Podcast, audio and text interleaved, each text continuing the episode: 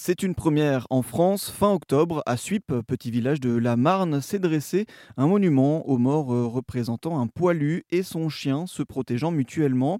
Il s'agit du tout premier mémorial dédié aux chiens héros, civils et militaires au combat durant la Première Guerre mondiale. Un geste de reconnaissance que la ville de Paris s'apprête aussi à avoir. Le mois dernier, le conseil de la ville a décidé de dédier un monument commémoratif aux animaux tués pendant les guerres mondiales. En 2023, le square Boussy dans le 7e arrondissement de la capitale, devrait ainsi accueillir ce mémorial. À l'étranger, des villes comme Londres, Bruxelles ou encore Ottawa ont déjà installé de tels monuments en hommage aux animaux.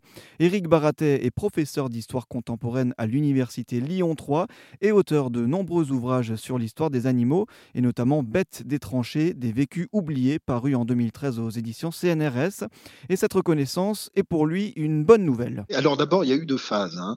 Il y a eu la première phase juste après la guerre, il y a eu quelques monuments par-ci par-là, euh, qui répondaient justement à ce désir assez répandu chez les soldats de reconnaître les services des, animaux.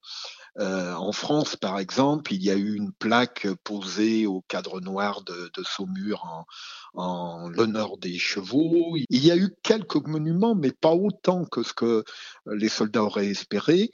Et puis, euh, tout ça a été oublié.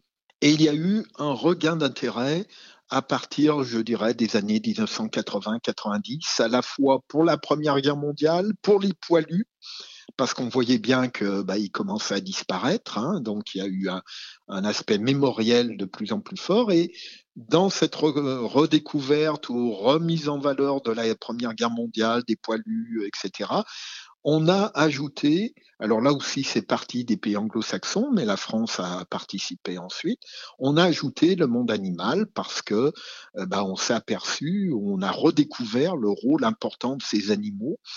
Et dans notre Occident actuel, où on est plus sensible aux animaux qu'autrefois, plus euh, tourné vers eux qu'autrefois, eh bien, on les a de plus en plus intégrés. Et finalement, ces monuments, je dirais, c'est deux choses. C'est à la fois une forme de reconnaissance officielle de la participation de ces animaux, comme vous l'avez dit, des animaux qui ont été enrôlés de force, hein, qui, qui n'avaient rien demandé, mais qui, qui ont fait leur travail, entre guillemets, et puis qui ont subi beaucoup de pertes. Hein. 40% euh, de pertes chez les chevaux, par exemple en France, c'est absolument énorme. Hein. Donc un, un, sacrifice très important. Donc on, on le reconnaît de nos jours, hein, finalement. C'est un oubli qu'on répare. Et puis on répond, et je pense que ça, c'est aussi très important, euh, on répond à un souhait que beaucoup de soldats, euh, à l'époque de ces guerres-là, et notamment de la Première Guerre mondiale, avaient formulé hein, dans leurs carnets, dans leurs journaux, dans leurs lettres, etc., etc. Et donc, euh, finalement, euh, là, il y a deux, deux buts euh, qui me semblent tout à fait honorables et auxquels il est bien de répondre. Et maintenant, même l'armée française n'hésite plus à décorer tel ou tel chien qui a aidé les soldats à tel ou tel, à tel ou tel moment. Ça, c'est quelque chose qui est devenu un peu une norme dans le, monde occidental et les armées communiquent assez là-dessus parce que c'est bien reçu dans, dans l'opinion publique. Rendez-vous donc à Paris en 2023 pour voir apparaître ce monument rappelant l'importance du rôle joué par les animaux dans les conflits mondiaux.